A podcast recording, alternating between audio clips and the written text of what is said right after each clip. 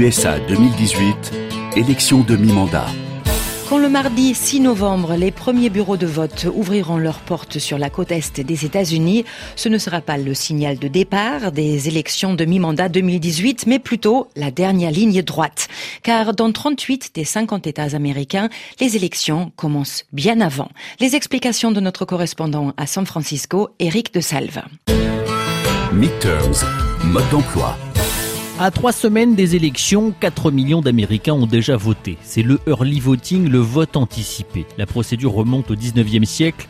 Elle visait au départ à faciliter le vote des habitants des zones rurales reculées ou celui des soldats pendant la guerre de sécession. C'est aujourd'hui possible dans presque tous les États américains, que ce soit en personne dans un bureau de vote ou par correspondance entre 4 et 48 jours avant la date du scrutin. Dans 33 de ces États, aucune justification médicale ou professionnelle n'est même requise. Autrefois, exception le early voting est aujourd'hui la norme.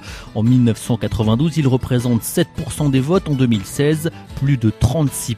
Cette année-là, Barack Obama avait lui-même voté ainsi et réalisé une vidéo pour inciter les électeurs américains à se mobiliser avant le jour J. Parmi les premiers à se lancer dans la course électorale, l'État du Minnesota, situé dans le nord du pays, où les électeurs peuvent voter depuis le 21 septembre.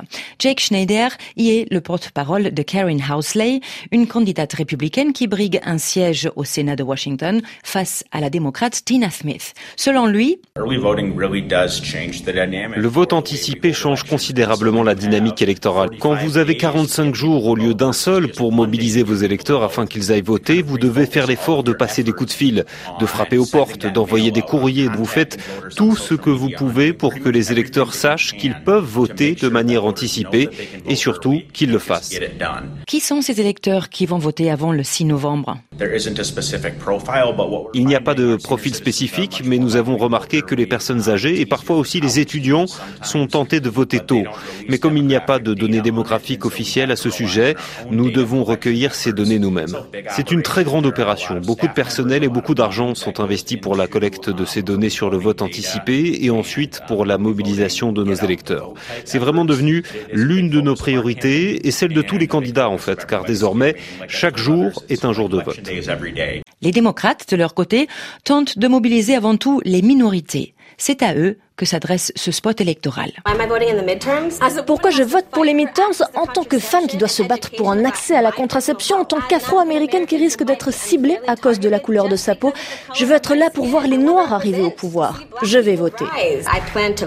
Mais encore faut-il le pouvoir. En Géorgie, dans le sud des États-Unis, l'actuel secrétaire d'État Brian Kemp, qui est aussi candidat républicain au poste du gouverneur, a suspendu plus de 53 000 demandes d'enregistrement sur les listes électorales, car ces demandes contiendraient des erreurs. Seulement voilà, la majorité de ces 53 000 demandes provient d'électeurs afro-américains susceptibles de voter pour Stacey Abrams, la rivale démocrate de Brian Kemp et qui veut devenir la première gouverneure noire de Géorgie. Plusieurs associations de défense des droits de l'homme ont porté plainte contre Brian Kemp et demandent aux autorités d'inscrire ces demandeurs sur les listes électorales.